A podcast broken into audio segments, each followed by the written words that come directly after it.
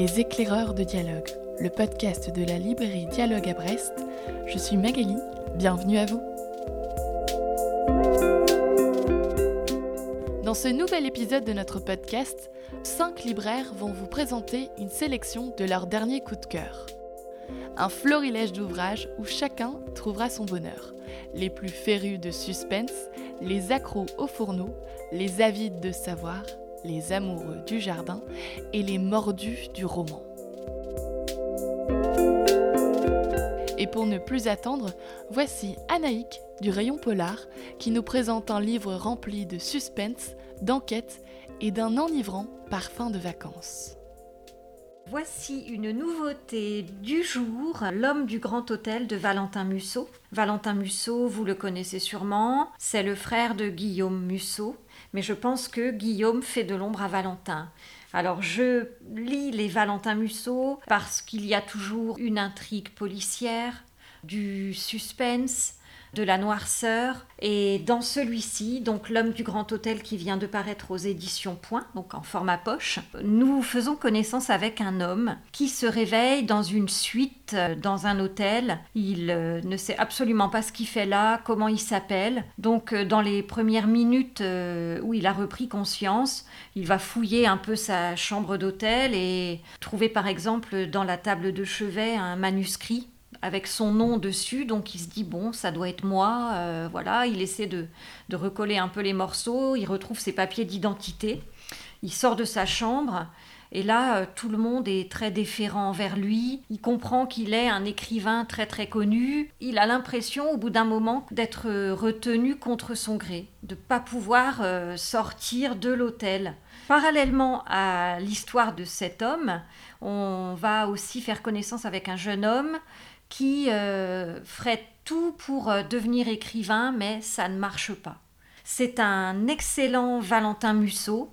Il y a beaucoup de suspense, beaucoup de rebondissements, beaucoup de faux semblants. Et le final est vraiment euh, complètement inattendu, complètement bluffant. Je vous le conseille.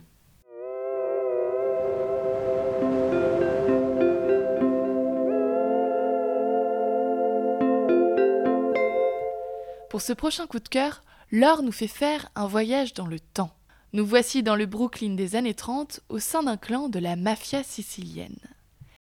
Je vais vous présenter La famille de Naomi Krupitsky, publiée aux éditions Gallimard dans la collection Le Monde entier.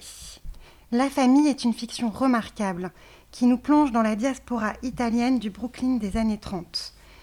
Une immersion dans un univers que nous avons possiblement déjà fait au cinéma ou en littérature. Annoncé comme cela, euh, nous pouvons nous dire que nous entrons dans une histoire connue, déjà visitée, peu originale, mais détrompons-nous, car cette fois-ci, l'histoire nous est racontée du point de vue des femmes, de deux jeunes femmes. L'auteur va nous inviter à découvrir leur vie, ce qu'elles voient et ressentent dans un monde qui, de l'intérieur, est protecteur, aimant, mais de l'extérieur, violent, sans pitié. Ces deux jeunes femmes, elles se prénomment Sophia et Antonia. Nous les suivons dès leur enfance. Elles sont liées par une amitié forte, fusionnelle. Leurs parents sont également très proches et leurs pères travaillent tous deux pour un homme qui régit une partie de la mafia sicilienne. Malheureusement, le père d'Antonia disparaît un jour, effacé, tué par son propre clan, la famille. À partir de ce drame, nos deux héroïnes ne cesseront de questionner leur place au sein de cette famille, tout à la fois menaçante et protectrice, et dans laquelle nous allons les voir évoluer et choisir de composer ou pas avec cette violence inéluctable, rester ou fuir. Seulement ce choix n'est pas si évident, car il est difficile d'échapper au clan. Et puis leur destin y est tracé.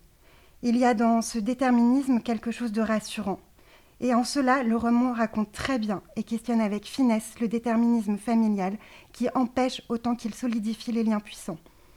L'une est impétueuse et volcanique, l'autre est discrète et mesurée. Ensemble, elles traverseront leurs devoirs de fille, d'épouse et de mère, et surtout, elles tenteront d'exister en tant que femmes et amies dans ce flot d'émotions qui les habite. Un très beau roman, très dense, parfait pour euh, les vacances d'été.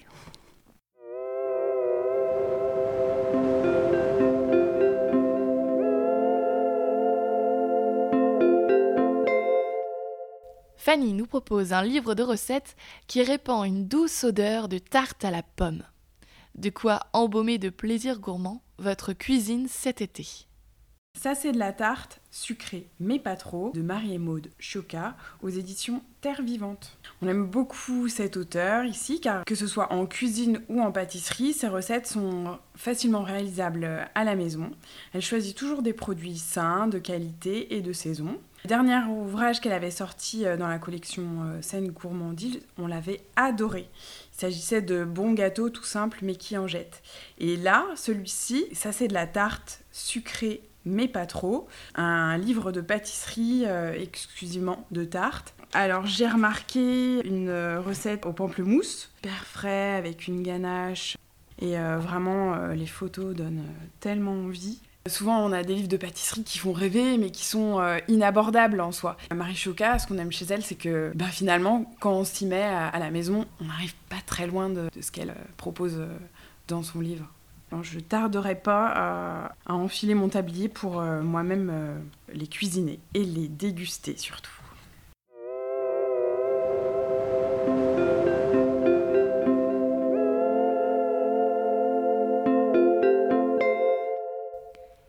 S'il vous reste de la place, Marie nous présente le dernier livre qu'elle a dévoré.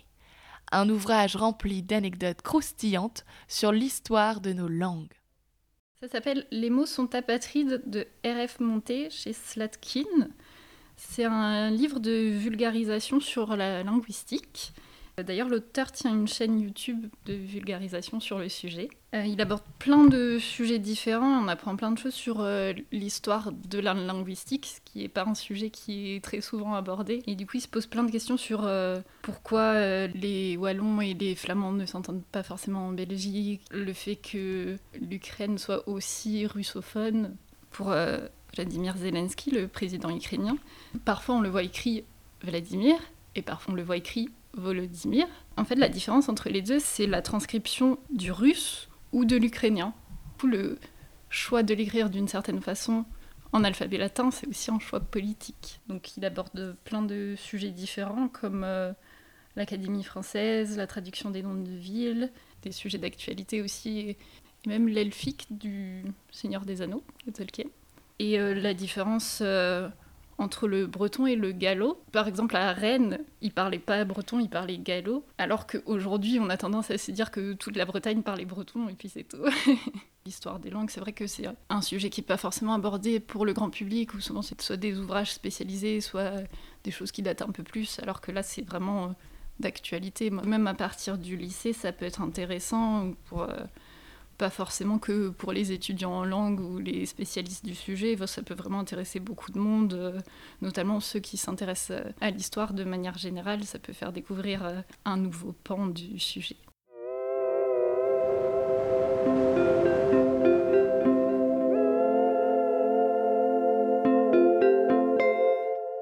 Pour ces derniers coups de cœur, Pauline nous transporte dans la magie douce et féerique du jardin. Le jardin est une minuscule pièce de puzzle parmi toutes celles qui composent le monde, mais c'est aussi un monde en soi. Ce n'est pas un condensé d'univers, mais, ce qui est bien plus fructueux, une porte, une fenêtre, ou peut-être un hublot, qui ouvre sur l'entièreté du macrocosme. Le jardin s'ouvre sur l'univers, nous ouvre à l'idée d'universalité. La maison, et le jardin qui à certains égards en est une extension, fournissent une métaphore appropriée de la continuité entre le dehors et le dedans, entre le moi et le monde. Rien de plus ouvert au monde qu'un individu immobile et silencieux dans un jardin. Alors, mon coup de cœur du moment, c'est un livre de Jean-Luc Lecléache qui s'appelle Rêver au jardin et qui est édité chez la Part Commune.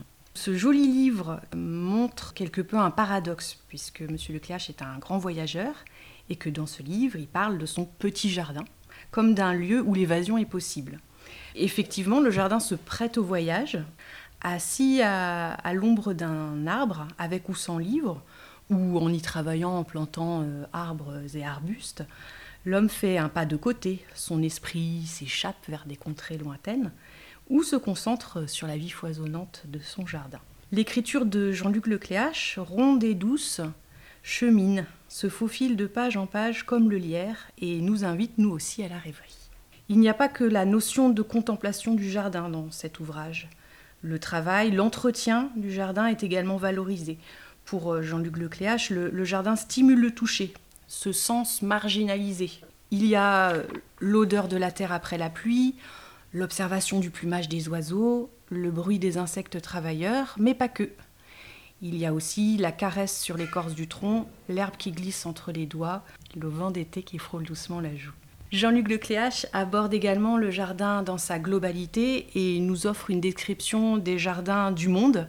Le jardin des explorateurs de Brest, d'ailleurs, y est mentionné. Euh, Rêver au jardin est un texte érudit, mais facile à aborder. C'est un ouvrage de réflexion, l'écrivain y apportant de nombreuses références de différents domaines, peinture, philosophie, histoire, étymologie, pour n'en citer que quelques-uns. Jean-Luc Lecléache, en écrivant son amour du jardin, de son jardin, montre le lien étroit entre euh, le livre et celui-ci. Et la libraire que je suis, amoureuse des livres et de la nature, ne peut qu'acquiescer. J'ai lu cet ouvrage dans mon petit jardin à moi, mon jardin merveilleux comme j'aime à le dire. Il trouve donc chez moi une résonance certaine.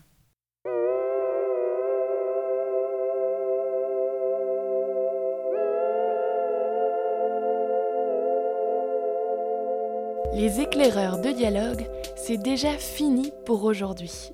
Merci à Marie, Laure, Anaïk, Pauline et Fanny. Vous pouvez retrouver tous les coups de cœur cités dans ce podcast et bien d'autres encore sur notre site librairiedialogue.fr.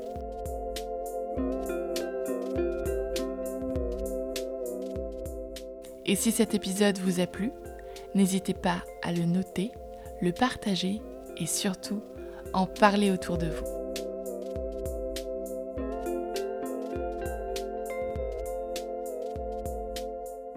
Et à très vite pour de nouvelles découvertes.